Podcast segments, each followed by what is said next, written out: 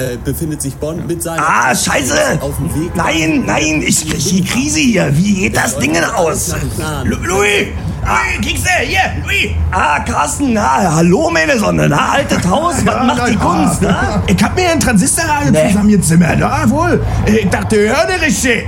Kristalle drin über den Zapfen. Also Sprayradio, Antenne, Brandenburg, ja, die ganz großen Sendeanstalten. Also, ja, nicht schlechtes Ding, würde ich sagen. Kannst du überall mit hinnehmen auch. Also, Äh, Das, das, das klingt echt nicht schlecht. Hör mir auf, ey. ich hab mir jetzt äh, mal hier mit der Podcast-Szene auseinandergesetzt. War auf www.drpeng.de. Da gibt es sowas. Das ist wie Radio, nur als Download wollen sie dir da anbieten. Ne? Pencast heißt das, was sie da machen. Aber das ist wie im Russenfilm. Da sammelt so ein gut betuchter Spring ins Feld mit seinen Kumpel über Spielfilme, ne? Wisst ihr, Kino und so, ne? Und die Flitzpiepen, die kicken da Sträfen und zerreißen sich die Mäuler, ne? Ich dachte, da spannst du mal die Lauscher auf, ne? Und ab hier die Luzi. Aber nicht ein Klassiker haben sie. Ich frage dich, ne? Wo ist da zum Beispiel zwei Nasentanken super? ja. Zinksäge für die Joldjungs? Ne, haben sie nicht. Das Krokodil und Senilpferd? Nicht. Manda, Manda. Ne, nicht mal Piratensender Powerplay, das fehlt auch. Oder Winnetou, ne? Nicht mal Schimanski können sie dir anbieten. Das Einzige, was die haben, ne, das war James Bond 007, war. Und den fanden sie kacke. Ich dachte, ich höre nicht richtig. Dr. Peng, Dr. Peng, Dr. Peng.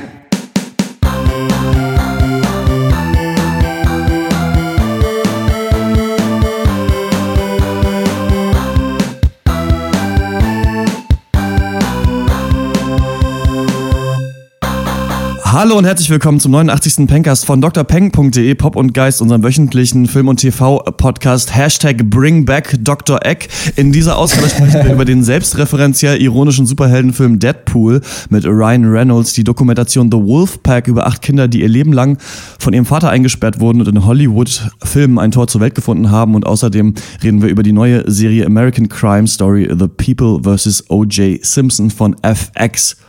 Mein Name ist Dr. Schwarz und wie immer rede ich mit Dr. Snips Hallo. und Dr. Loco. Hallo.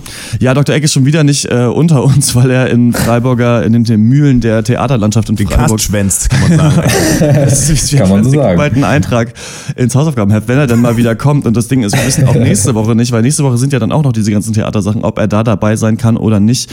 Da werden wir mal schauen, was wir da, wie wir das machen. Da wird, das wird sehr interessant. wir wollen gerne über Hail Caesar sprechen nächste Woche, aber ob das funktioniert, das wissen wir noch nicht genau. Wie sieht denn das jetzt aus da? Ähm, Malte, deine Freundin ist ja auch in dieser äh, Theaterproduktion da mit drin. Die sind, die äh, Vorbereitungen laufen auf Hochtouren oder die Premiere war schon oder wie ist? Ähm, die Premiere war jetzt letzten Freitag und äh, gestern war da noch eine Vorstellung. Heute ist die nächste, nächstes Wochenende auch nochmal komplett. Und ja, irgendwie scheint da Dr. Eck das Real Life für sich entdeckt zu haben. Finde ich eigentlich auch nice. Weil ich finde, der sollte den ganzen Tag eigentlich in seinem Zimmer mit uns über Filme quatschen. Aber irgendwie, weiß ich nicht. Mag er nicht mehr. Das ist ihm Ich nicht finde mehr das auch unerhört, muss ich sagen. Er ist halt ein eitler, ekelhafter Schauspieler geworden. Also weiß ich auch nicht, wie lange Ja, ich ja, Bock drauf so habe. sind sie. Ja, so Er verkennt halt ein bisschen seine Wurzeln so. Das ist echt, das ist echt ganz schön schwierig. Er hat die ne? Bodenhaftung verloren, jetzt schon. naja. wo soll das, wo soll das noch hinführen? Ähm, genau, wir äh, machen weiter mit, im Programm und wir reden über die HBO Netflix Prequel Sequel News und da gibt es eine, die ich relativ interessant finde. Die Academy hat entschieden, eine Thank You Scroll List bei den Oscars einzuführen. Das bedeutet, dass wenn man nominiert ist für einen Preis, kann man vorher eine Liste hinschicken mit den Leuten, denen man danken will und dann muss man denen nicht verbal danken, wenn man vorne steht. Ihr kennt das alle. Jemand sagt dann und th- thanks to my family and of course the Academy und dann noch der Typ, der mich entdeckt hat und der Kameramann und der, der das Make-up gemacht hat und wer nicht alles, irgendwie der Dönermann von um die Ecke. Und ich mag ja das immer lieber, wenn Leute mal ein politisches Statement machen, mal was ansprechen, wenn sie da mal diese äh, Five Seconds of Fame Ja. haben. Und jetzt hat die Academy halt gesagt, okay, wir können das so halt so machen, dass dann einfach so eine Liste eingeblendet wird und ich scroll dann durch. Und ich finde es eigentlich ganz clever, aber andererseits denke ich mir, wirkt es halt auch total komisch, Ja. wenn du halt dann, dann sagst, ja, und in dem Film ging es um irgendwie die ähm, Native Americans und äh, deren Reservate sind immer noch zerstört oder sowas. Sowas könnte ja DiCaprio vielleicht sagen, wenn er den, wenn er den ähm, Oscar kriegt. Und dann wird, scrollt aber so durch seine Familie. Also es ist auch ein bisschen komische Sache, oder? Ich höre da gerade zum ersten Mal von lustig, weil du sonst eigentlich die News meistens äh, mitteilst. Aber was ist das denn für eine unnötige Idee? Also, wo wir auch gerade so viel äh, irgendwie Kontroverse um die Oscars haben oder so, kommen sie jetzt damit um die Ecke? So, wir führen eine, eine Liste ein mit, mit Sachen, die niemanden interessieren.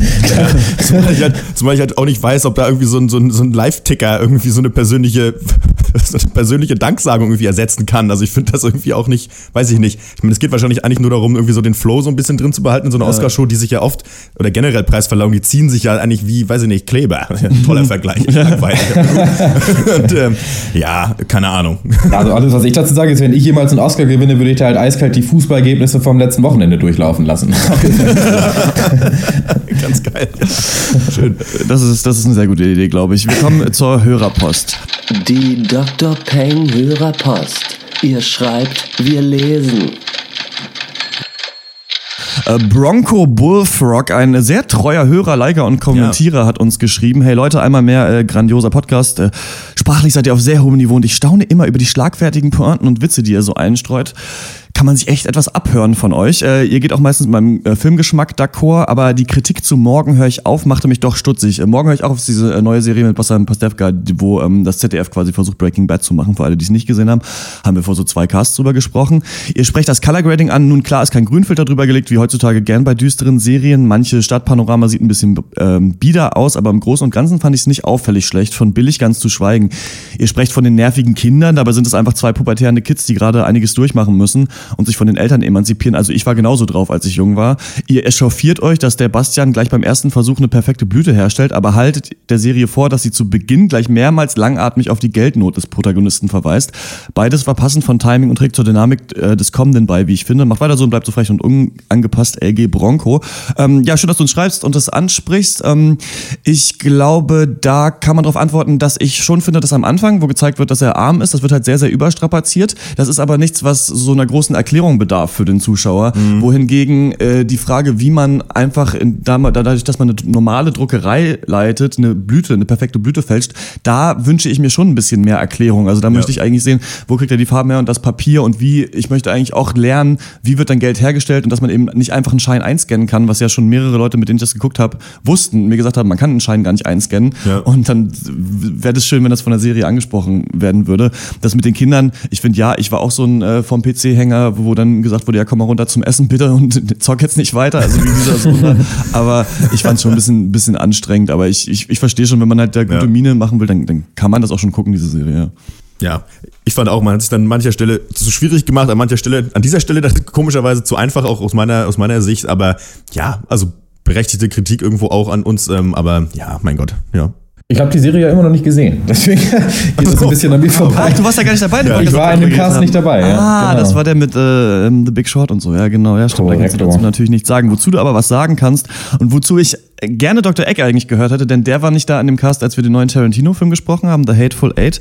Denn uns hat auch Simon geschrieben. Die Mail ist super lang. Ich lese die nicht komplett vor. Ich lese den Anfang vor und dann ähm, so ein paar die Punkte, auf die er eingeht, weil ich finde, da kann man schon wirklich mal drüber reden. Liebes Pankers-Team, seit ich euren Kollegen Hotte, das ist Dr. Egg, kenne, höre ich mehr oder weniger regelmäßig euren Podcast zugegebenermaßen, vor allem den Teil über, nennen wir es mal so, den Film der Woche. Und ich freue mich jedes Mal über die ungefilterten und durchaus subjektiven Ansichten zu den Filmen. Sehr erfrischend. Nachdem ihr in der aktuellen Folge direkt dazu aufgerufen habt, euch Meinung zu The Hateful Eight zu schicken, werde ich dem mal, mich dem mal annehmen. Ich stimme euch bei vielem, was ihr darüber gesagt habt, zu. Und als jemand, der auch alle anderen Filme von Tarantino gesehen hat, muss ich auch sagen, bestimmt nicht sein bester Film. Aber das große Aber, das immer kommen muss, bei aller Kritik kann ich mich eurer Empfehlung, ihn nicht anzuschauen, nicht anschließen. Und er spricht jetzt viele Themen an, die er gut fand. Er meint erstmal, äh, Setting und Dialoge fand er auch zu lang, aber er fand, in unserer Diskussion hat ihm gefehlt das Thema der Gerechtigkeit, weil ein großer Punkt des Films ist halt die Frage, wer darf wen erschießen, erhängen oder wie geartet umbringen. Und das äh, setzt sich natürlich mit dem Rechtssystem auch eines demokratischen Staates oder eines Rechtsstaates natürlich auch auseinander. Ähm, dann die Frage der Bewaffnung, wer kann da Waffen tragen und warum? Inwieweit ist das halt vielleicht auch ein Kommentar auf die auf die auf die Waffenlobby? Ich mache es auch in Stichpunkten, weil die ganze äh, E-Mail natürlich spoilert. Also da ist natürlich Ja. komplett sind Plotpoints drin, die kann ich jetzt nicht verraten. Dann sagt er, diese Bedrohung des Schneesturms von außen lässt halt diese Konflikte so gern und explodieren und könnte sinnbildlich dafür stehen, dass eben Amerika auch so Threats von außen hat, die dann innere Konflikte halt nochmal äh, größer herausbringen. Die Frage nach Wahrheit, also wer sagt die Wahrheit und was wird damit erreicht, weil die Leute lügen sich ja gegenseitig an. Und ähm, genau, das sind halt so Punkte. Und er sagt, schauspielerisch war Jennifer Jason Lee super, das fand ich auch. Ich fand die richtig, richtig gut, haben wir auch nicht angesprochen im, im äh, Ja. Cast. So. Äh, danke, Simon, auf jeden Fall für diese Mail. Ich glaube, die inhaltlich tiefgründigste Mail, die wir bis jetzt bekommen haben. Also ist wirklich super und das zeigt mir auch so ein bisschen auf, dass es sehr schön ist, wenn man immer noch mehr in den Kontakt mit den Hörern treten kann, weil dann auch wirklich diese Filme und Serien für uns noch einen größeren Mehrwert kriegen, wenn man wirklich halt lange Mails bekommt, wo, Ja. wo man eben so drin sieht, okay, was, was war denn da noch drin, was habt ihr übersehen? Denn manchmal ist es eben knapp. Ne? Du guckst den Film abends, nächsten Morgen ist Podcast, mal sucht man eben nach dem Subtext, manchmal schafft man es aber auch nicht. Und ich finde hier, da, das müssen wir uns wirklich vorhalten lassen. Hier sind viele Sachen drin, die hätten besprochen werden können von Genau, uns auf jeden Fall. Absolut, ähm, da haben wir auch vorhin drüber gesprochen, Christian. Äh, das hat mich auch geärgert, dass wir das nicht gefunden haben, beziehungsweise mir ist es dann nach dem Cast aufgefallen, dieses, also dieses Bild, äh, oder dass es eben auch noch um diese Gerechtigkeitssache ging, äh, der vermeintliche Hangman, oder nicht der Hangman, aber der eigentliche, der, weiß ich nicht, der, der Galgenmann, also hier Tim Roth, äh, spricht ja auch ähm, eben davon, ne, dass, was ist Gerechtigkeit und Gerechtigkeit kann eben nur Gerechtigkeit sein, wenn sie leidenschaftslos passiert. Das haben wir alles irgendwie vergessen mit reinzunehmen und das ist gut, dass wir da nochmal darauf hingewiesen wurden, weil das, ja, das hätte eigentlich drin sein müssen und ärgert mich auch nach, also im Nachhinein noch echt toll. Ja. ähm, ja, dadurch ist die Diskussion dann doch ein bisschen abgeflacht dann vielleicht auch hier und da. Aber ja, nee, ist ja cool, wenn man dann eben dann Hörer hat, die einem dann nochmal die Augen öffnen können im Nachhinein auch. Und das ist, äh, das ist cool, so soll das auch sein. Und ähm, unabhängig davon, dass wir hier manchmal vielleicht ein bisschen äh, rumhaten, ist so ein abgenutzter Begriff, keine Ahnung, vielleicht ein bisschen sehr leidenschaftlich Filme kritisieren. Äh, wir, sind wir da ja auch, und da manchmal vielleicht ein bisschen wie Arschlöcher rüberkommen, äh, sind wir doch aber auf, ne, immer offen dafür, dass jemand sagt, Leute, guckt mal hier aber nochmal hin. So. Und es ist auch schön, dass das so ist und so wollen wir auch als Cast verstanden werden. Ne? Ja, das sehe ich auch so. Und ich finde es gut, dass man dann auch eben durch so Leserpost äh, einem nochmal aufgezeigt wird, dass man eben in manchen Stellen an- dann zu oberflächlich geblieben ist.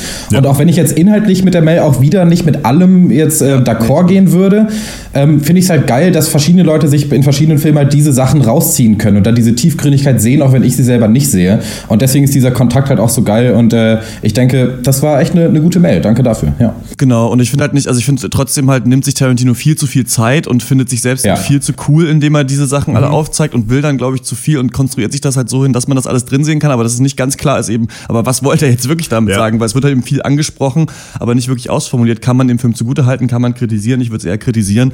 Ähm, aber klar, aufgrund von diesen Aspekten kann man sich The Hateful Eight natürlich auch angucken, aber was auch immer so ist, es gibt auch eine Erwartungshaltung und ich hatte eben mehr erwartet einfach von dem, Ja, von dem. Tarantino-Film. Wenn ihr da draußen Meinung habt zu Filmen, die wir besprechen, äh, freuen wir uns immer über äh, Hörerpost an podcast.drpeng.de, denn ja, das bringt uns einfach auch einen Mehrwert, um mal zu gucken, wie haben andere Leute das gesehen und vor allem auch, ihr, nicht jeder guckt ja dann auch immer so viel Sachen wie wir und muss immer was dazu sagen, deswegen, aber manchmal ist, hat man vielleicht so seinen kleinen Liebling, der wird dann zerrissen Ja. und da freuen wir uns natürlich, wenn jemand, der das wirklich feiert, sagt, was war denn daran cool, so, ne? Und damit kommen wir zum ersten Thema des Podcasts und das ist Deadpool. You're probably thinking this was a superhero movie, but that guy in the suit just turned that other guy into a fucking kebab. Surprise! This is a different kind of superhero story. To tell it right, we gotta take you back before I squeeze this ass into spandex. Mr. Wilson, you've recently been diagnosed with terminal cancer. We can fight this. What if I told you we can cure you and give you abilities most men only dream of? I'd say that you sound like an infomercial, but not a good one, like Slap Chop. More shake weighty. Deadpool ist äh, ein Anti-Helden-Superheld aus dem Marvel-Universum und ein Charakter mit einer der größten und treuesten Fangemeinden in so Comic-Nerd-Kreisen. Warum? Weil Deadpool einfach entschieden anders ist als die meisten sogenannten Superhelden. Punkt 1, Deadpool ist total Meta. Ja? Im Gegensatz zu anderen Figuren weiß er, dass sein Charakter in einem Comic oder eben in einem Actionfilm ist und dieses Wissen erlaubt ihm, konstant die vierte Wand zu durchbrechen und eben sich selber oder andere oder auch einfach Superheldentum an sich aufs Korn zu nehmen. Und da sind wir dann bei Punkt 2. Deadpool nimmt nie ein Blatt vor den Mund. Ja? Er sagt, was er will, ob politisch korrekt oder nicht, hat einen total ausgeprägten, dreckigen Humor, eine Vorliebe für die cheesigsten One-Liner, die auch gerne mal im Kampf äh, einstreut, während er Leute äh, vermöbelt. Und ja, wo wir beim Kämpfen sind, Punkt 3, Deadpool ist überbrutal, nicht familienfreundlich und ja, definitiv ab 16, also aufgepasst, liebe Kinder. Ja, und jetzt, äh, nachdem der Film über 15 Jahre in verschiedenen Phasen seiner Entwicklung irgendwie feststeckte, also Studios sind immer wieder abgesprungen. 2004 hat New Line Cinema den Film komplett gedroppt, dann ist 20th Century Fox eingesprungen, wollte ihn so als Spin-off zu X-Men Wolverine aufziehen, weil Ryan Reynolds da schon mal ganz kurz Stimmt. als Deadpool aufgetaucht ist. Dann sollte es aber doch ein komplettes Character Reboot geben. Dann sind Verhandlungen mit Regisseuren durchgefallen und, und, und. Aber jetzt, ja, seit dieser Woche gibt es Deadpool dann doch im Kino. Und so frage ich dich, lieber Dr. Schwarz. Deadpool, eine subversive Dekonstruktion des postmodernen Superheldenkinos. Oder Deadpool, doch nur pubertärer Marvel. Ja, ähm, wir äh, sind jetzt ein bisschen durch die Zeit gereist. Das ist, ich nenne es mal die Kunst des Schnitts, denn Dr. Loco ist schon nicht mehr dabei, aber die anderen Segmente, die gleich kommen, haben wir schon aufgezeichnet.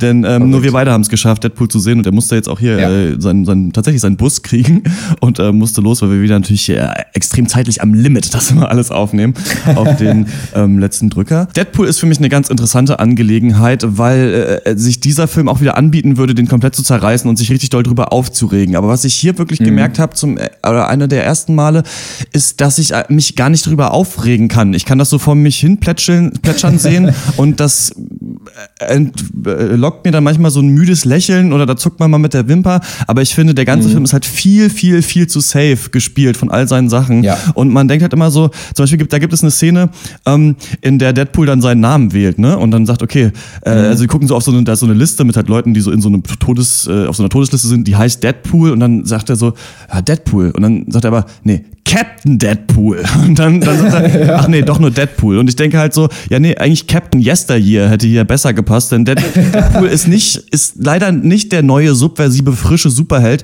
Deadpool ist echt der Typ aus eurem Freundeskreis, der gestern ein Barney Stinson Video geteilt hat und Post heute noch mit Basinga kommentiert. Das ist alles leider, leider sehr, sehr alt und ich verstehe das und ich finde es natürlich toll, dass man einen Charakter hat, der, der die vierte Wand bricht, der Kommentare drauf macht, aber es ist alles so lustlos nicht vom Acting. Also man merkt wirklich, dass Ryan Reynolds richtig Bock hatte. Der hat ja wirklich diesen Film gepusht und er Mhm. Auf ist auch Fall. Deadpool und es ist Ja. cool. Und es hat so ein bisschen was von auch, was man bei Guardians of the Galaxy auch gemerkt hat, dass du das Gefühl hast, jeder hat richtig Bock, diesen Film zu machen. Alle, die da drin sind, haben Mhm. Lust darauf und äh, zeigen dir eine tolle Show, was ja was ist, was so deutsche Schauspieler nicht so gut können in so Fantasy-Sachen. Dann merkt man immer so, eigentlich sind wir Theaterschauspieler und jetzt müssen wir hier irgendwie der, der, der rote Rubin drehen oder so. Und das hast du ja nicht. Das, das geht halt total voran. Aber es ist alles so billig. Das ist mein größtes Problem an diesem Ja. Film. Deadpool rennt halt mit ein paar Katanas rum, schl- schützt Leute auf und sagt dann so, und heute Abend mache ich es mir selbst. Und hat, oder dann hat ihm einer, schießt Mhm. ihm einer ein zweites Arschloch rein und die, die popkulturellen Kommentare, die st- stimmen, die sind nicht so blöd, weil zum Beispiel sagt, äh, kommen dann ja die X-Men, also welche von den X-Men drin vor und sagen so, ja, wir müssen dich zum Professor X bringen und dann sagt er halt ja, Stewart oder McAvoy, diese Zeitlinien sind Ja. mittlerweile ganz schön verwirrend. Und es ist clever, oder zum Beispiel ist er in dieser X-Men-Mensch und es sind halt wieder die gleichen zwei X-Men da und alle anderen, die man kennt, sind nicht da. Und er sagt so, hä, hatte das Studio nur Geld für die beiden? Und klar, es stimmt und Ja, es, ist, ja. es ist ein bisschen clever, aber ich finde halt, mein Problem ist, es ist nicht genug, weil das sind alles Sachen, die habe ich schon vor sieben Jahren auf 9gag gelesen. Das ist nichts Neues. Und das Kino hat gegrölt und ich war da wirklich, und da kann ich dich auch mal fragen, so halt in so einem großen Kino. Und das waren halt echt richtig viele so Ed Hardy-Träger, Gröler, die halt jeden Scheiß gefeiert haben. Und da bin ich in meiner Rolle so, da denke ich so, einerseits will ich ja nicht denken, so, ah, ich bin gut betucht und ich, ich mache hier einen Podcast über Filme und das ist mir alles zu nieder, eure, die Unterhaltung des Plebs und ihr seid alle blöd. Aber dann denke ich mir doch, nee, ihr seid doch alle blöd. Und das war so ein bisschen mein Problem bei Deadpool. Ja, der Film forciert aber auch diese Haltung so ein bisschen, weil er spielt halt echt mit dieser Grenze zwischen total selbstbewusst, aber eben auch total selbstgefällig. Ja. Und äh, ein äh, Reporter, der David Edelstein vom, vom Vulture Magazin, hat es eigentlich perfekt ausgedrückt. Er sagt, der Film bauchpinselt den Zuschauer dafür, dass er hip genug ist, um die Witze des Films zu verstehen. Also er sagt quasi, ey, wir, die Filmemacher und du, der Zuschauer, wir sind auf einem Level. Ja. Wir wissen beide, dass so Superheldenkonventionen ziemlich viele dumme Klischees haben. Und weil wir das beide wissen, können wir uns jetzt ja problemlos gemeinsam drüber lustig machen. Und das Ding ist, das klappt ja auch teilweise, weil man fühlt sich beim Gucken echt manchmal wie so der richtig geile, smarte Typ, der halt einerseits Nerd genug ist, um das zu checken, aber andererseits auch cool genug, um da so ein bisschen drüber zu stehen. Aber das Problem ist, dass das alleine halt den Film nicht trägt, weil er dafür dann, du hast lustlos gesagt, ich sag harmlos. Ja. Er ist einfach zu harmlos, weil am Ende ist er halt, okay, vergnügliches Action-Comedy-Kino, aber er löst eben diese Versprechen nicht ein, die er dir am Anfang su suggeriert. Also es gibt diese überblutige Action, es gibt konstanten unter der Gürtellinie Humor, aber es ist halt trotzdem irgendwie, dem fehlen so richtig die Zähne. Ja. Also er schafft es nicht oder, oder traut sich nicht, wirklich mal in den Bereich der Satire oder der Parodie vorzudringen oder wirklich mal jemandem vom, von Bug zu schießen. Aber er tut so, als, als würde er das tun. Es gibt diese Anfangssequenz, ne? in dem halt irgendwie da statt der Namen der Schauspieler steht da dann eben wortwörtlich irgendwie Comic Relief Charakter oder britischer Bösewicht. Ja. Und statt dem Namen des Regisseurs steht dann irgendwie irgendein überbezahltes Arschloch oder sowas in der Richtung. Und das ist eben dieser Versuch der, der Dekonstruktion von diesen Klischees. Und das ist ja auch der, Hauptpu der Hauptpunkt von Deadpool. Das zieht sich ja durch den ganzen Film. Aber dann macht er das nicht. Dann kommt er eben nicht über diesen Status des nur Aufzeigens hinweg. Und ja, bleibt dann eigentlich doch nur ja, ein neuer Eintrag in den Marvel-Kanon, den man halt irgendwie abfeiern kann oder auch nicht. Ja, und das Problem ist eben, dass Deadpool ver- bringt ja das Versprechen, wir zeigen euch was, was ihr so noch nicht gesehen habt. Das stimmt nicht. Ja. Dann sagt ihr, wir zeigen euch was, was ihr, was Nee. ihr so noch nicht in Superheldenfilmen gesehen habt. Und das stimmt aber auch nicht. Also ich, es gibt schon Kick-Ass. es gibt schon auch Watchmen, also Sachen, die düsterer sind, dreckiger sind, die brutaler sind. Es gibt diesen Superfilm zum Beispiel. Also es gibt schon die ironische Persiflierung des, des Superheldenkinos und das ist ja immer so eine Entwicklung, dass sich quasi ein Genre übersättigt und dann musst du halt so die Extrafilme bringen quasi, die wie Kick-Ass oder Watchmen halt in eine andere Richtung gehen oder auch äh, The Dark Knight zum Beispiel, der einfach ein packender Thriller ist und sich nur das Setting nimmt. Dann gibt's wieder Ja. so eine, wie so eine Mini-Renaissance, dass man sagt, okay, jetzt äh, überlegen sich ja die Marvel-Studios, wir, wir, wir geben unseren Film jetzt so ein bisschen Themen und der eine ist halt ein bisschen lustiger und der andere ist ein bisschen ernster. Aber das ist leider nicht so neu, wie der Film die ganze Zeit denkt. Es ist nicht so smart, es ist nicht so cool, wie der Film Genau, es dir genau, glauben macht. Und ja. Deadpool redet halt immer so ein bisschen wie so eine Mischung aus so einem viel zu schnell sabbelnden YouTuber und Anakin Skywalker in Episode 1. So, "Ah, ich bin übrigens so und so. nge, nge." Und das nervt mich irgendwann, weil der mir nicht sympathisch genug ist, der Charakter. Der ist auch nicht facettenreich genug. Er ist halt ironisch und witzig. Mhm. Aber das Ding ist, Spider-Man ist auch ironisch und witzig. Deswegen habe ich damals die, die Serie geliebt. Das ist eigentlich das Gleiche. Also der ist halt auch so, Ja, so ein Nerd, ja. so ein Außenseiter. Und sobald er die Maske aufzieht, macht er dann lustige Sprüche und verarscht die Bösewichte. Und das ist was, was auch bei Spider-Man nicht so doll immer erforscht wird. Aber da dachte ich mir schon, das ist eigentlich auch eine interessante Thematik, weil jemand, der eigentlich niemand ist, sobald er die Maske aufhat, wird er zum Arschloch und äh, kokettiert Mhm. dann und denkt, er ist besonders witzig. Und da kann man ja so ein bisschen sich dann selber erkennen, wie man halt denkt, ah, ich wäre auch ganz gern mal so, so smart, würde auch mal gern alles sagen, was ich mir so denke, aber trau mich nicht. Und da finde ich, hat man ein bisschen, auch diese Seite hätte man noch mehr in den Vordergrund stellen müssen, weil eigentlich gibt ja diesen äh, Spruch, äh, Comedy is Tragedy plus Time. Und da geht der Film schon ein bisschen hin, weil Deadpool, ähm, hat er dann Krebs und kommt dann in diese in, in, in, in dieses Labor, wo er dann Ja. gequält wird, um zum Superheld zu werden und dann eben sein, seine Haut so ganz doll verrunzelt, alle Haare verliert und sowas. Und dass daraus dann aber halt wieder so, so eine Ironie entsteht, da wird nie so richtig drauf eingegangen. Der Film schafft es aber schon, unterschiedliche Facetten anzusprechen, unterschiedliche Emotionalitäten und auch unterschiedliche Filme abzubilden in dem, was er macht. Also äh, zwischendurch Ja. ist es eben ein Liebesfilm und das fand ich hat ganz gut funktioniert. Also seine, seine Beziehung da zu seiner Freundin, weil das eben nicht so ein typische Rom-Com ist, sondern die beide halt schon verdammt clever sind und sehr wortgewandt. Da waren die Witze halt dann auch irgendwie blöd. Irgendwann sch- schneidet sie sich halt ein Strap-on um und fickt ihn dann halt und dann soll ich halt ja darüber lachen. Ähm, dann gibt es diese Ja. sehr ja. harte Szene in der Mitte, wo er halt zum Superheld gemacht wird. Die finde ich funktioniert von der Stimmung. Also das, das, das, Auf jeden da Fall. War ich dann Diese Folterszene ja, war wirklich Die gut. Folterszene war für mich fast das Beste am Film, weil da war ich dann richtig drin. Am Anfang dachte ich halt so, okay, was wird mir verkauft? Und dann dachte ich, das ist toll. Aber es wird halt aufgelöst in einem ganz normalen Kampf auf so einem Flugzeugträger mal wieder. Und ähm, ja, Ja. es ist, es ist eben. Ich habe mit äh, Dr. Ähm, Loco, mit Max, der jetzt gerade schon weg ist, ähm, Ninja Scroll geguckt, so ein Anime-Film von 92, glaube ich. Und da, der ist brutaler, der ist lustiger und da passiert mehr, ohne dass er das so doll versucht zu sein. Und das finde ich halt ein bisschen so. Ich glaube, du musst den ganzen Weg zu Ende gehen. Wenn du sagst, wir machen ironischen, Ja. vierte Wand brechenden Held, der richtig brutal ist, dann muss die Brutalität ein bisschen krasser sein. Es muss richtig. Es fehlt dieser packende Moment, wo du denkst, fuck, das haben die sich getraut. Ja, das, es fehlt eben Schritt zwei. Schritt eins ist halt die Konvention erkennen. Super, das ist gut, das ist lustig und damit spielen, aber dann bitte auch Schritt zwei Konvention brechen. Und da liegt eben der Hund begraben. Und ich find's geil, dass du Super äh, Spider-Man ansprichst, weil man da gut zur Story des Films jetzt überleiten kann. Weil Deadpool ist am Ende dann echt die, die formelhafteste Mutter aller Origin-Stories, die uns dieser Film hier auftischt. Und der versucht so ein bisschen drüber hinwegzutäuschen, indem er diesen Origin-Teil halt eben per Flashbacks in die Jetztzeit-Story quasi einstreut, bis dann beide Stränge so auf einen Stand gebracht worden. Und das ist eine coole Struktur, aber es gibt nur ein Problem. Danach ist der Film vorbei Mhm. und der Charakter Deadpool sagt sogar wortwörtlich irgendwann so, jetzt haben wir endlich alles aufgeholt. Und dann denke ich mir, toll, dann kann ja der Film anfangen, Ja, aber genau. dann ist der Film vorbei. Dann gibt es nur noch den Showdown und das ist eben gerade, da kommen wir zu Spider-Man 1, der hat diese Origin-Story plus danach noch einen eigenständigen Film. Der hat diese Proportion von diesen beiden Sachen so geil hingekriegt damals in 2001 mit dem grünen Goblin noch und äh, mit den äh, Bösewichten, die noch eingebaut wurden. Und Deadpool kriegt diese Proportion nicht hin, weil die Origin-Story dauert so massig ewig lange und der Film ist auch nicht zu kurz, also ehrlich nicht. Aber es ist halt abstrus, wie wenig Zeit da noch für den eigentlichen Film übrig Und der, geblieben sind. der, der, der eigentliche Film ist ja, ich hole mir jetzt meine zwei Kumpels und dann hau ich den Bösen auf die Fresse. Also das ist ja, Genau, das ist ja nicht gut. Am Anfang müssen wir noch rausfinden, wo der ist.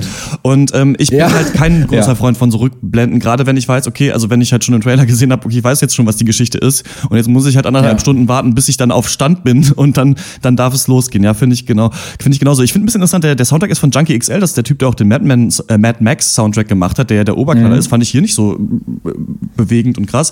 Ähm, ich glaube, man muss sagen, Deadpool, den können sich viele Leute angucken. Ich glaube, wenn man so ähm, diese ganze Seth Rogen-Clique Comedy gefeiert hat Ja, oder noch feiert, ja. so ich finde, da geht der Humor in eine sehr, sehr, sehr ähnliche Richtung. Halt Penis, Pipi, Fall. Humor. Ab und zu sind, sind ein paar wirklich intelligente Gags drin, die der Film macht. Zum Beispiel fand ich fand ich witzig, als er dann, dann eine Frau verprügelt und halt sagt, ja gut, was ist, muss ich dich jetzt eigentlich erschießen oder nicht? Ist das jetzt sexistisch oder so? Und das ist was, das fragt man sich auch. Also zum Beispiel auch in diesem Ninja Scroll Film hast du auch einen sehr, sehr starken weiblichen Hauptcharakter, der dann trotzdem aber auch sehr sexualisiert wird und du dich immer so fragst, Ja. okay, hm, wie, wie kann ich das jetzt eigentlich gerade cool finden, weil es so ist oder doch nicht? Also da merkt man manchmal so ein bisschen ne, als weißer Heteromann, der, trotzdem sich für Feminismus ausspricht, halt so, äh.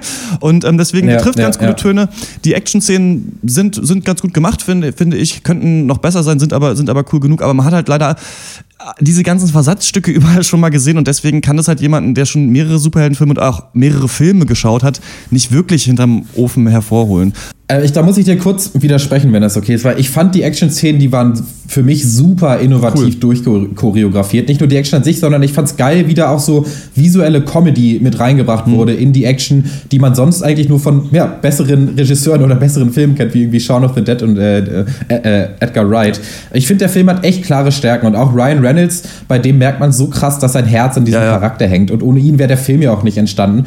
Und ich finde auch, das Skript war jetzt, also von den Dialogen war nicht so schlecht. Klar hat nicht jeder Witz gezogen, Logo, aber so solide 50 Prozent, ich finde, das reicht für so Mhm. eine Art Film, wenn du dich halt ab und zu mal wirklich beeiern kannst. Also der Film darf bei mir nicht zu schlecht wegkommen, ich will den nicht super krass abwatschen, aber er war dann doch am Ende leider viel zu wenig. Du hast ihn ja auf Englisch gesehen, ich musste ihn auf Deutsch gucken, da ist es Ja. natürlich dann nochmal schwieriger mit diesen Witzen, weil ich nicht weiß, wie die Delivery in Englisch funktioniert. Wahrscheinlich kommen die besser, oder also du kannst es jetzt auch nicht vergleichen, aber hat das funktioniert? Also war das flott und zackig? Für mich hat es total funktioniert, weil Ryan Reynolds, ich finde den eh ähm, ein bisschen äh, underrated, muss ich sagen. Ich mag den irgendwie gerne, aber viele Leute mögen den überhaupt nicht. Der hat ein krasses Talent für One-Liner, finde ich. Okay. Also der kann die richtig gut auf den Punkt rüberbringen. Der hat, also Punchlines ist auf jeden Fall sein Ding. Und äh, ja, wenn die Witze dann länger oder gescripteter werden, klar, dann werden sie schwächer, aber wirklich dieses Zack, Zack, Zack, das hat er echt drauf. Ja. Okay. Was gibst du dem Film? Ähm, ja, ich bin irgendwie zu zynisch und zu cool, um den jetzt total abzufeiern, aber ich finde, sie haben einen guten Job gemacht. Ich finde, der Charakter, so wie er ist, der polarisiert halt irgendwie, aber der wurde echt irgendwie stimmig dann doch am, im Endeffekt auf die, auf die Leinwand gebracht. Obwohl er in diesem nicht enden wollenden Origin-Story-Schleim dann echt äh, verhunzt wird. Trotzdem solides Entertainment, äh, vernünftiger Einstieg in das Blockbuster-Jahr für mich. Äh, von dem graut es mir so ein bisschen, nachdem ich im Kino nochmal die Trailer zu Batman vs. Superman und X-Men Apocalypse gucken Ja, durfte, habe ich auch beide nochmal gesehen. Dachte wollte. mir, wo, warum, Oh, was ist hier nee. los? Ja. Aber für mich war das eine solide Sache. Ich gebe dir mir sieben von zehn Punkten. Ja, genau, völlig abwatschen kann ich dir auch nicht. Ich gebe äh, sechs von zehn Punkten. Für mich war es aber doch dann sehr belanglos. Ich fand das, ähm, ja, Mhm. es ist äh, irgendwie ein guter Schulaufsatz, aber kein guter Roman, finde ich. Also es hat es ist eine gute Idee dahinter, aber nicht das, das beste Produkt kann aber wie immer auch dem geschuldet sein, dass es, dass es eben auf Deutsch war. Und ich glaube, halt, auf Englisch hätte ich mich halt noch Ja. mal cleverer gefühlt, wenn ich die Witze verstehe. Und genau, Mhm. Deadpool ist seit Donnerstag in den deutschen Ach, nur eine Sache, genau, das wollte ich nochmal noch ansprechen. Alle Reviews, die man sich anguckt zu Deadpool, da, äh, wenn es Video-Reviews sind, sagen die Leute immer so, ja, also ich habe mich mit den Comics jetzt so ein bisschen befasst oder ich bin jetzt nicht so der große Comicbuch-Nerd und ich finde, was ist eigentlich passiert, dass sich Filmrezensenten jetzt immer rechtfertigen müssen dafür, dass sie nicht irgendwie seit 20 Jahren irgendwelche Comics lesen, von denen wirklich nicht alles so toll ist. Also liebe Comic-Freunde, so, ich verstehe, dass es die ganzen Charaktere gibt. Ich habe Superhelden geliebt ähm, und mich richtig gefreut, als damals diese Filme rausgekommen sind. Aber man muss auch nicht immer so sagen, ja, man kennt es schon aus den Comics, um sich dann so, so ein bisschen bei der Nerd-Crowd anzubiedern. Also ich kannte ihn halt auch nur aus, aus so Internetforen. ne? Aber genau, Deadpool ist seit Donnerstag in den deutschen Kinos und äh, wenn ihr eine Meinung dazu habt, dann schreibt uns die an podcast.drpeng.de, weil es ja schon immerhin ein, versucht, ein innovatives Projekt zu sein. Und da würde mich natürlich auch interessieren, ob ihr denkt, dass wir noch mehr Superheldenfilme brauchen oder nicht, weil ich sehe immer diese Zeit als die Zeit, auf die wir mal zurückgucken werden mit, wisst ihr noch, damals, in diesen 20 Jahren sind Ja. nur Superheldenfilme rausgekommen. Oh Gott, was war da eigentlich los? Ja, schreibt uns äh, podcast.drpeng.de. Ja, und mich würde auch mal interessieren, ob, das, ob ihr denkt, dass es überhaupt möglich ist, dass halt ein Film, der aus der Marvel-Mache kommt, dann irgendwie diesen ganzen Marvel-Quatsch dann überhaupt persiflieren kann oder darf. Das ist für mich eigentlich ein interessanter Punkt, weil für mich ist es so wie eine Studie, die belegen soll, dass McDonalds gesund ist, aber dann ist die Studie von McDonalds in Auftrag gegeben. So ein bisschen, so dieses Gefühl hat es für mich. Aber ja, äh, schickt uns eure Meinung. Alles klar. Und wir machen weiter mit äh, The Wolf Pack. I always, like, metaphorically described our childhood as, uh, like, him being the, uh, landowner and us the people who work on the land. My parents didn't encourage us to communicate with society, so we were kind of shut off. Always lived in this apartment. In the summer, there was more chance of us getting out. Sometimes we go out once a year.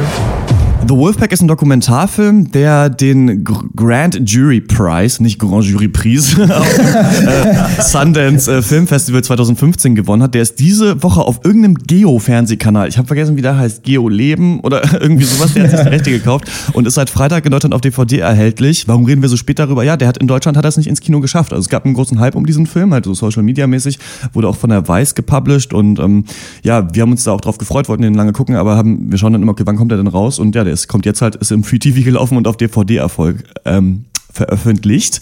Es geht um die sieben Angulo-Brüder, die mit ihrer Schwester und ihren Eltern in einer Wohnung an der Lower East Side in New York leben. Die schauen den ganzen Tag Filme, basteln sich Kostüme und stellen die Filme danach und drehen das. Und ähm, das klingt ja ganz nett. Was ist das Besondere? Ja, der Vater hat sie 14 Jahre lang nicht oder fast nicht aus der Wohnung gelassen.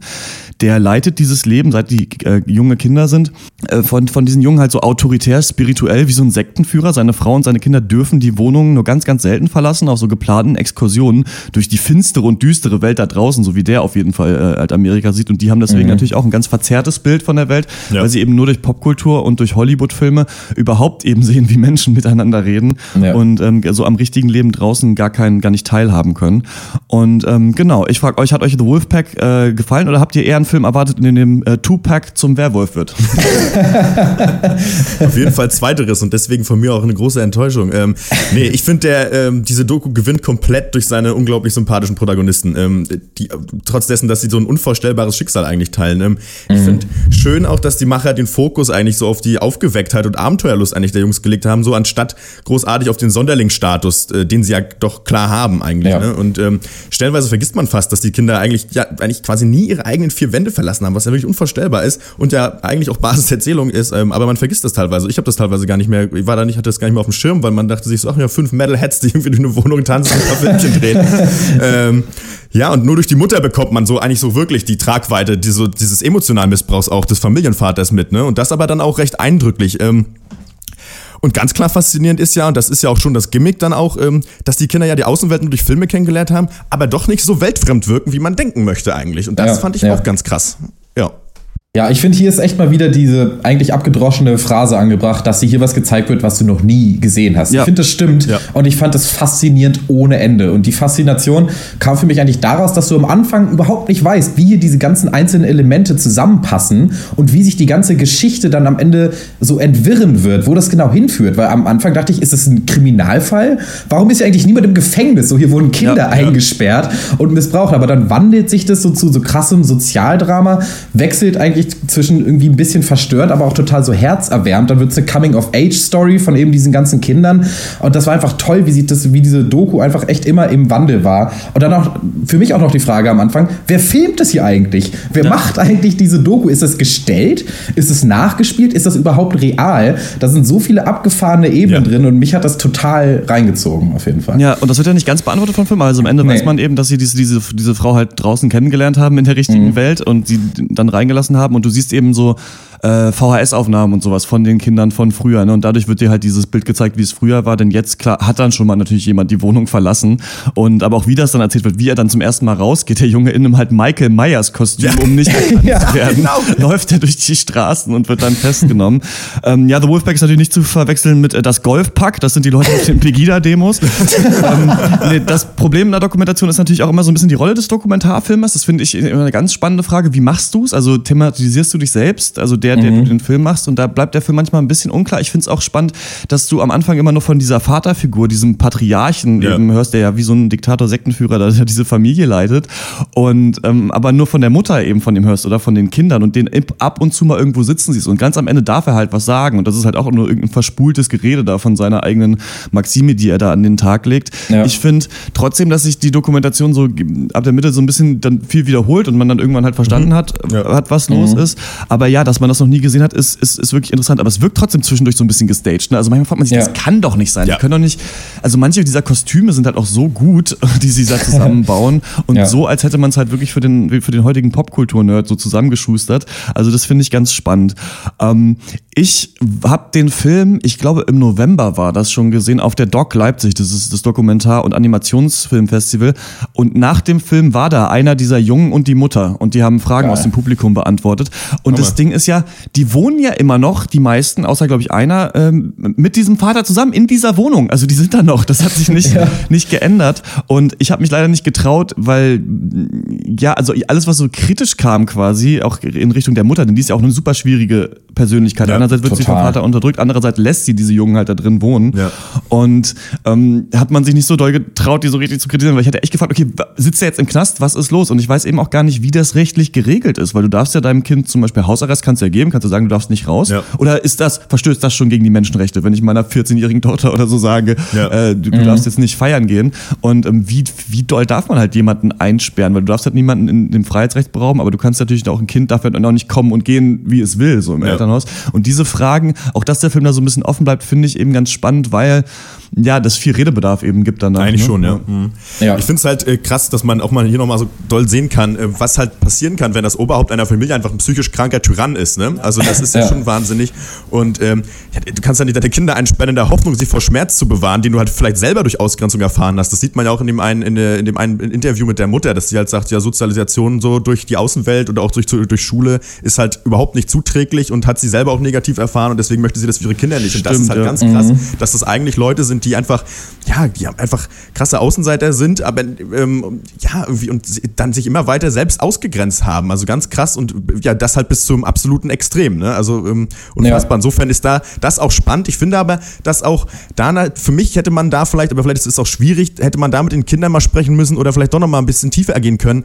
Ähm, denn das wird auch einen Grund haben, weshalb die Kinder da auch immer noch wohnen. Teilweise Ja. vielleicht, weil sie auch jung sind, aber natürlich auch, dass es oft so ist bei Opfern von so einem die- einer emotionalen, eines emotionalen Missbrauchs wie in dieser Form, dass sie eben, dass sich eben so eine krasse Abhängigkeit zum äh, Ja. Unterdrücker eigentlich ergibt auch. Ne? heißt das so? Ja, das ist ja, ja, also ich glaube, weiß nicht, ob das da anwenden würde, aber ja, genau. Hm. Und das ist halt, da vielleicht hätte ich mir noch mehr gewünscht, aber sehe ich auch, dass es schwierig ist. Ja, also diese komplett dunkle, dieser dunkle Hintergrund dieses Films, das ist wirklich verstörend, das bleibt eigentlich auch über Hintergrund. Das wird immer so ja, am Rande thematisiert, aber da wird nicht wirklich in die Vollen gegangen. Ähm, aber ich glaube, die Legalität dieser ganzen Situation, wo ich mich halt immer drüber gefragt habe, warum da ist das hier, warum darf das passieren? Ich glaube, das liegt halt daran, dass die Mutter wirklich als Lehrerin äh, se- akkreditiert wurde, um eben die Kinder zu homeschoolen. Und deswegen du- du- durfte das alles überhaupt nur passieren. Aber ich fand es toll an der Doku, wie eben diese Charaktere immer andere Rollen dann einnehmen oder wie du immer anderen Blick auf sie kriegst. Weil welche Rolle spielt der Vater eigentlich? Am Anfang ist er, ist er einfach das, das Monster, was in irgendeinem Zimmer hockt und du siehst es nicht. Dann ist er irgendwie so dieser spirituelle Kultanführer total verballert. Und am Ende kommt er halt rüber wie ein verschallerter Sozialschmarotzer. Und das ist Ja, er dann am ja. Ende ja eigentlich auch. Ja, und, auch genau. die, die, und auch die Mutter wandelt sich ja komplett, ne? Weil am, am, am Anfang hatte ich fast Angst vor der. Als sie zum ersten Mal vor der Kamera war, hatte diesen weirden Blick drauf. Man dachte, als man wüsste ist bei überhaupt Detective Season 1. ja, genau. Also, als wüsste sie überhaupt nicht, auf welchem Planeten sie sich gerade befindet. Aber dann wird ihr halt immer mehr klar, dass sie ja eben eigentlich das größte Opfer ist und halt psychisch Ja. so abhängig auch ohne das von natürlich diesem Mann. ver verteidigen zu wollen, dass, dass da irgendwelche Kinder eingespielt werden, aber es zeigt Nee. eben doch auch so schön die Facetten von so einem menschlichen Leben, dass halt auch wenn du so aufwächst, trotzdem aufgeweckt sein kannst, trotzdem positiv denken kannst, dich trotzdem Ja. arrangieren kannst damit und irgendwie Ja. normaler Mensch werden kannst und das ist halt was, das sind eben unangenehme Zwischentöne, die dieser Film die ganze Zeit anspricht und das kann man Ja. dem quasi auf eine Art ankreiden, dass man sagt, ja, warum sitzen die nicht alle im Knast, aber man kann auch sagen, dass das halt eine schöne so philosophische, psychologische Überlegungen Total. sind, an die jeder selber so rangehen kann, wo, wo man so denkt, okay, krass. Und es ist, es ist aber immer noch so. Also Genau. die sind da noch so, ja. Ja, und das, kann, das, was ja auch so cool ist, dass, ähm, was man eben auch sieht, dass obwohl die Kinder ja eigentlich nichts anderes kennen als die eigenen vier Wände und halt irgendwie Filme, Ja. dieser, dieser, das, was ein Mensch ausmacht, ausmacht, dass du halt neugierig bist und dass du halt raus willst und dass du halt mehr sehen willst, das finde ich so geil, dass das halt trotzdem immer noch da ist. So, das konnte, das konnte denen nicht genommen werden in irgendeiner Form. Ne? Das finde ich schon, Ja. das finde ich auch ganz geil. Und weil es gibt ja auch so Situationen, weiß ich nicht, oder Weltpolitik, ja, die da, die wohnen jetzt halt da, die haben halt nichts, die, die, die, die arrangieren sich damit bestimmt. Das ist sicherlich auch ganz in Ordnung. Nee, es ist Schwachsinn. So, so funktioniert ein Mensch halt nicht. Ja. ähm, das, das ist halt auch, finde ich, ganz spannend hier zu beobachten. Also Ja, und das ist halt wirklich toll mit anzusehen, wie dann diese Kinder ihre eigene Autonomie Autonomie irgendwann entdecken, sich halt emanzipieren Genau. von diesem Vater, so ab der Pubertät. Und sobald die dann ausbrechen, merkt man, dass die Mutter dann eben auch mitgerissen wird und auch langsam anfängt zu realisieren, was sie hier eigentlich abgefucktes gemacht haben die letzten zehn Jahre. Und äh, ja, aber der größte Fokus liegt ja auf die Kinder. Und ich, ich finde, die waren alle so toll und sympathisch. Und am Anfang denkt man Total. irgendwie, das sind einfach krasse Nerds, aber eben dieses Element, dass es ihr einziges Tor in die Welt sind Filme. Das ist so toll umgesetzt, weil man immer merkt, wenn sie halt irgendwie psychisch belastet werden von der Außenwelt, in die sie dann ja später kommen, dann rutschen sie ab in ihre Filmcharaktere. Dann benutzen sie wieder ihre Filmstimmen, die sie halt benutzen, wenn sie ihre Home-Movies drehen. Und man sieht aber auch die Limitation von diesem Weltblick, weil zum Beispiel der eine riecht an einem Parfüm und sagt dann, ich weiß, dass es Parfüm ist, aber ich weiß nicht, ob es für Männer oder für Frauen ist. Und das war so ein cooles Detail, weil natürlich Film, Filme haben keinen Geruch. Natürlich kann er das Ja, nicht wissen. Und auch der Kleidungsstil, weil wenn sie rausgehen, dann verkleiden sie sich halt wie die Leute aus Reservoir Dogs oder Pulp Fiction und stechen damit natürlich total raus. Aber für sie ist das dann der normale Kleidungsstil, weil sie das eben aus diesem Film so kennen. Und sie verstehen die Welt durch Filme, aber sind dadurch dann eben auch begrenzt in ihrem Verständnis. Und das war so mega cool umgesetzt. Nee, das finde ich auch. Und deswegen hat der Film eben diese unterschiedlichen Sp- Spielweisen, wie man, wie man darauf blicken kann. Einmal natürlich dieses, was ja, was in der Doku natürlich stark ange, äh, im, im Trailer angeteasert wurde, ist halt, wie sind Kids, die, die, die ihr ganzes Leben nur Filme geschaut haben und sich dadurch zu sozialisieren, aber auch die ganze Homeschooling-Sache, das eingesperrt. Und dadurch wird das schon ein ganz äh, schönes Paket, finde ich, dieser Film. Ist für Fall. mich nicht, ähm, nicht vielleicht die allerbeste Doku. Ich finde, also für mich hat sich ein bisschen gezogen, aber ähm, ich finde es trotzdem halt, was du angesprochen hast, und du hast schon gesagt, man sagt es immer wieder, aber für mich ist das einer der wichtigsten Punkte. Sowas habe ich noch nie gesehen. Wenn das ein Ja. Film hat, dann ist erstmal schon alles gut. Äh, Ich Ja. gebe The Wolfpack äh, 8,5 von 10 Punkten. Ja, für mich ist das auch wirklich ein absolut besonderer Film. Ja, man hat es noch nie gesehen und er ist eben auch, er lebt durch diese Vielschichtigkeit, weil es eben auch verstörend ist, aber auch herzerwärmend, aber auch glücklich, aber auch traurig und ach, das ist, also ich fand das toll beim Gucken. Ich war komplett in den Bann gezogen und ich gebe 9 von 10 Punkten. Ähm, ja, von mir gibt's, gibt's, ich weiß gar nicht, ich finde es schwer zu bewerten, weil von mir gibt's einfach, es ist halt eine Dokumentation und die ist halt toll und da gibt's für mich eine klare Empfehlung, weil das sollte man gesehen haben, das ist spannend und ähm, weiß ich, muss ich, ich gebe ja, weiß ich nicht, meinetwegen 9 von 10, ist egal, ich finde es ist ganz toll und äh, ja, guckt euch das an. Ja, das ist eben witzig, weil bei Dokumentation geht es, äh, ist, hast du ja natürlich auch eine Art Skript oder du hast die Macht, was zeigst du davon? Also du hast, du findest ja quasi die Geschichte. Manchmal konstruieren Leute auch eine Geschichte zusammen für eine Dokumentation oder du findest quasi eine Geschichte vor und überlegst, okay, wie, wie bringst du die jetzt rüber? Und da ist halt bei Dokumentation immer wichtig, dass, dass auch die Geschichte an sich wirklich interessant ist oder Genau. dass jemand hier Ja. die Story gesehen hat in diesem Leben. Ja. Und das wurde halt gut äh, gemacht. Wenn ihr The Wolfpack äh, gesehen habt, ist ja schon lange auch äh, zu streamen, dann äh, schreibt uns eine Mail darüber an äh, podcast.drpeng.de. Und wir kommen zum nächsten Thema und das ist die Serie American Crime Story The People vs. O.J. Simpson. Yeah, what have you got? Got two victims in Brentwood. Brentwood? Nobody gets killed in Brentwood.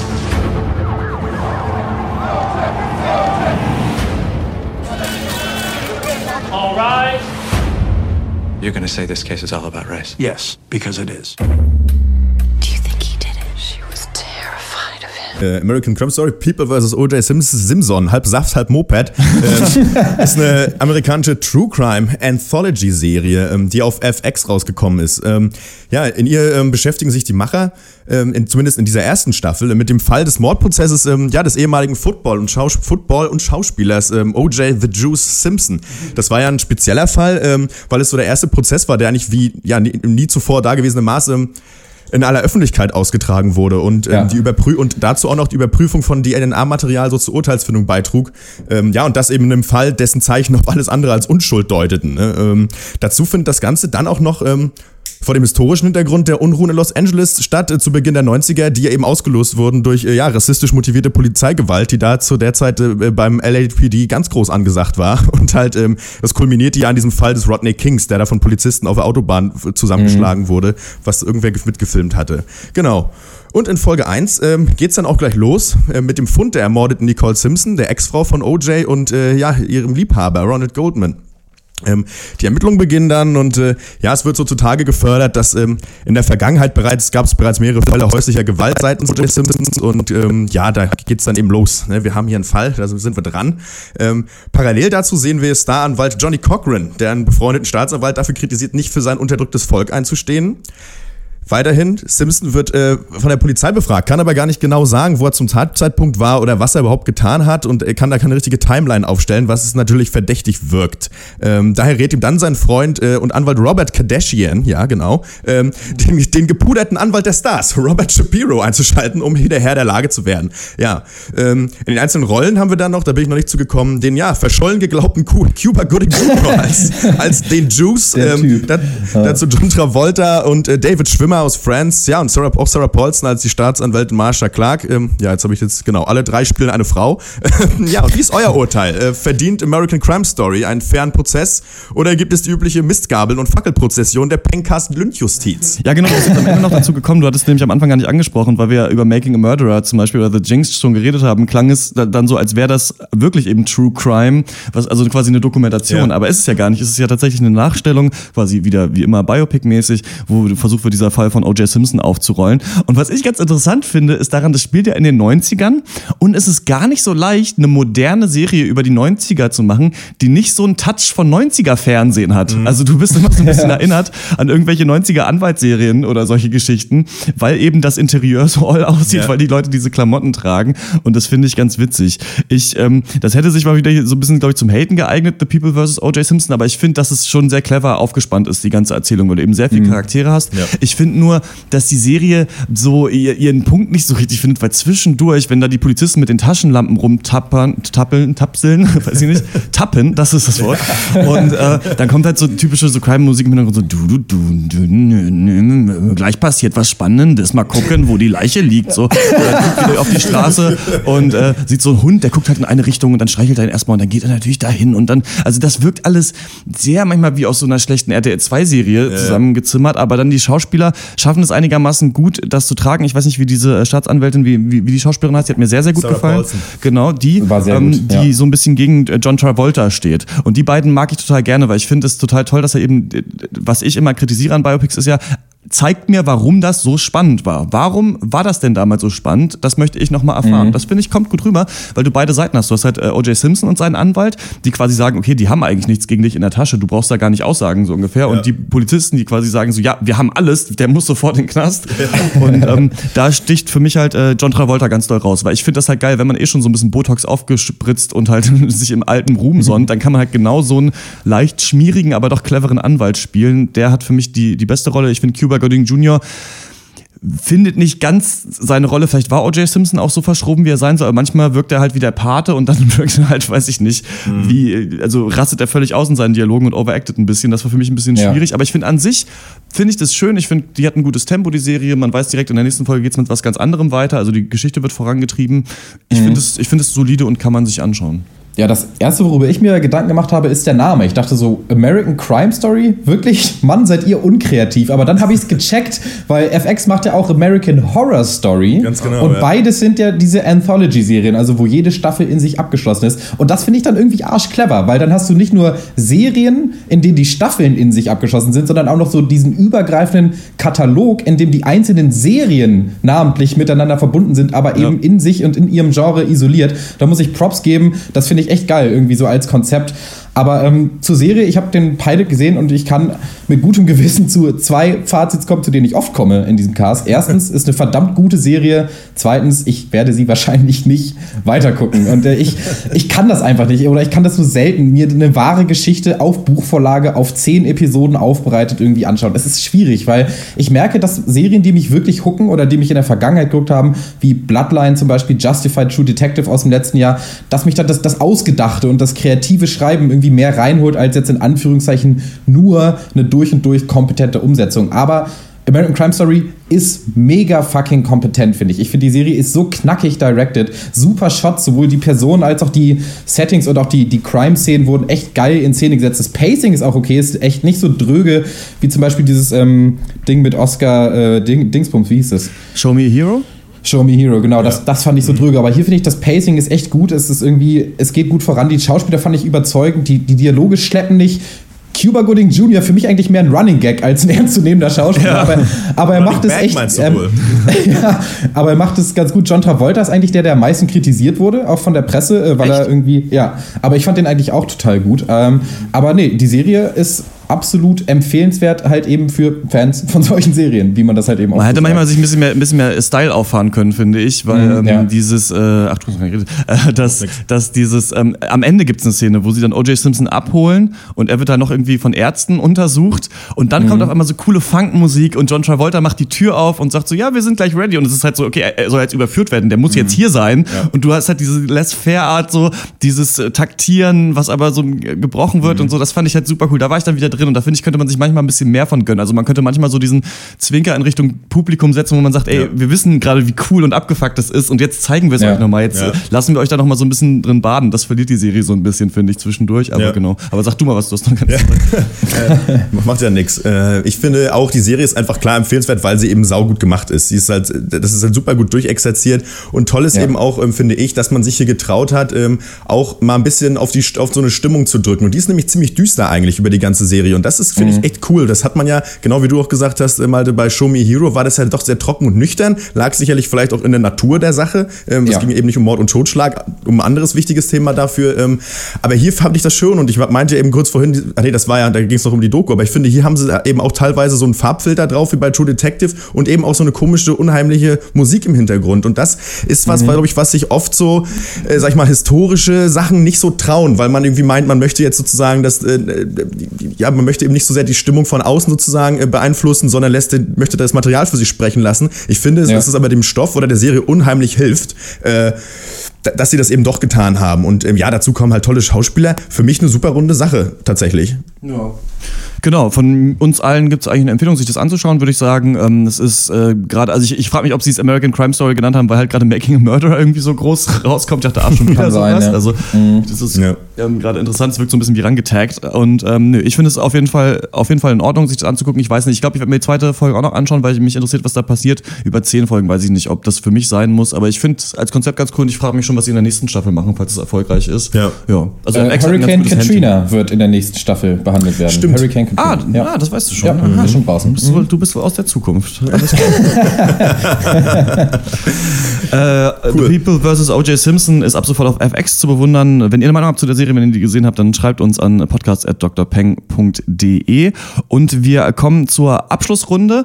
Einmal, ich habe es schon bei Deadpool angesprochen, haben Max und ich den Film Ninja Scroll geschaut. Das ist dieser, wie ich gerade gesagt habe, schon so ein, so ein Anime-Film. Ja, und fand ich halt super, super solide Nummer. Und du hattest den ja auch ähm, noch nicht gesehen. Ich hatte dir ja nur mal davon erzählt, Ja. dass es halt einfach diese, so dieser abgefuckte, äh, ja, 90 Minuten Anime-Ninja-Film, wo halt ein Typ rumläuft und dann äh, so merkt, dass halt so ein ganzes Dorf ausgerottet wurde von Ninjas und der muss dann gegen unterschiedliche Leute kämpfen. Einer besteht aus Stein, einer hat so komische seidene Fäden, durch die er Elektroschocks Ja. schießen kann. Und der Film nimmt die Pace auf und lässt nicht mehr los und hat trotzdem intelligente Dialoge, coole Shots und weiß halt genau, wie man in so einem düsteren Anime-Setting mit The Shogun of the Dark und einer Frau, die, wenn man mit ihr schläft, dann The Devil stirbt. Soldiers of Kimon. Genau. Man weiß, er weiß genau, was er ist und was er sein will. Und ich wünsche mir wirklich mehr von solchen Ja. ballsien Anime-Filmen oder Filmen an sich, weil ich halt merke, das ist halt was, was Deadpool vermissen lässt.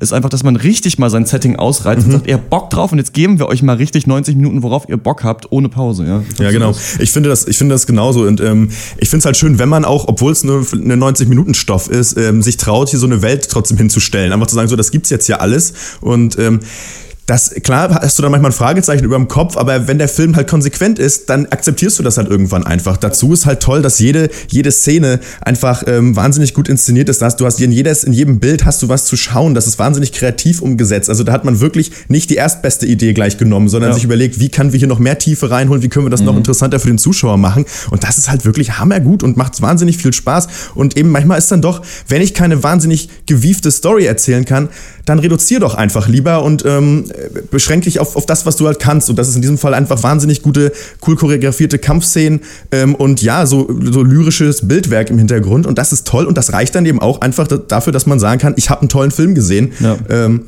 ja, also echt cool und guckt euch das mal an.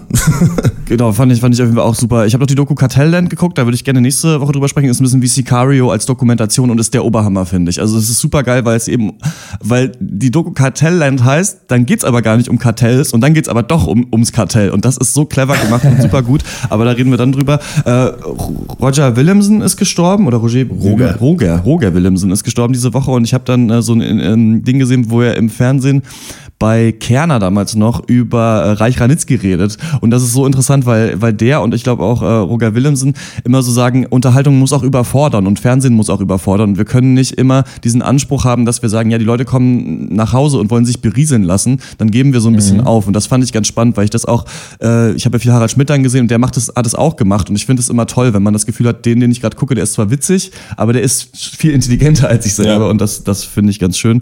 Und dann noch ja viele Sachen, aber ich habe äh, von Roman Polanski das Messer im Wasser gesehen. Das ist der erste Film, den Polanski gemacht hat. Geht darum, dass so ein Ehepaar äh, so einen Boottrip machen wollen und sie äh, nehmen so einen Landstreicher quasi mit, der fährt per Anhalter mit und sagen ihm einfach so, ja, willst du nicht mitkommen auf diesen Boottrip? Dann sind wir, sind wir halt die ganze Zeit auf diesem Boot und der hat aber ein Messer halt dabei. Und man weiß halt nie, was passiert mit Ja. diesem Messer. Und es geht ein bisschen darum, dass halt der ältere Ehemann und dieser junge Landstreicher so ein bisschen um die Gunst der Frau des Typs halt buhlen und sich so ein bisschen aufspielen, der junge Wilde und der so der, der harte Klare. Und ähm, das ist, äh, das ist richtig cool. Also einmal von den Shots unglaublich. Also das ist äh, aus den 60ern, glaube ich, ist der Film und da kann sich alle was von abschauen. Da sind so coole Bilder drin. Die Stimmung wird cool aufgebaut, die Dialoge sind toll und äh, kann ich nur empfehlen, den Film, weil man sich immer fragt, was passiert am Ende und das, was dann passiert, ist auch wirklich interessant. So, das waren meine ganzen kulturellen Highlights. Letztes Mal hatte ich nichts, diesmal ganz viel. Ja, äh, Fernsehen soll überfordern, ist ein gutes Stichwort. Ich habe letzte Woche was gesehen, was mich komplett überfordert hat, von vorne bis hinten. Und zwar ein 50-minütiger Fake-Film quasi. Der ist auf der ähm, Comedy-Sketch-Seite funnyordie.com rausgekommen. Die wurde unter anderem von äh, Will Ferrell gegründet.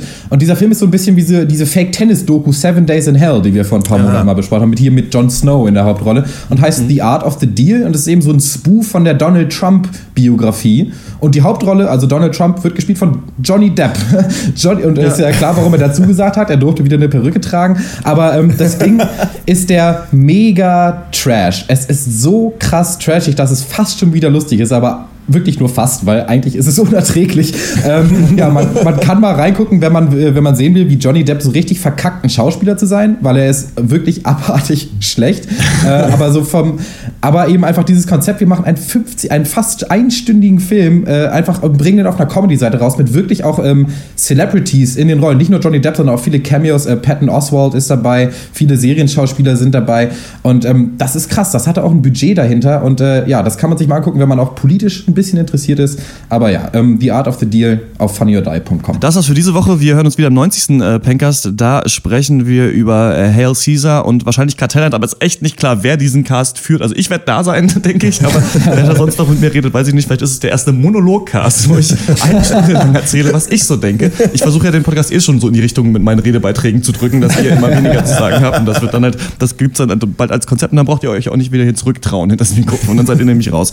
Äh, wenn ihr uns schreiben wollt, welche Filme wir verpasst haben oder die gesehen habt, die wir heute besprochen haben, schreibt uns eine Mail an podcast.drpeng.de und wenn ihr den Podcast mögt, empfehlt ihn gerne, gerne euren Freunden und hinterlasst uns eine positive Bewertung auf iTunes. Ähm, das war's von uns. Bis zum nächsten Mal. Ciao. Ciao.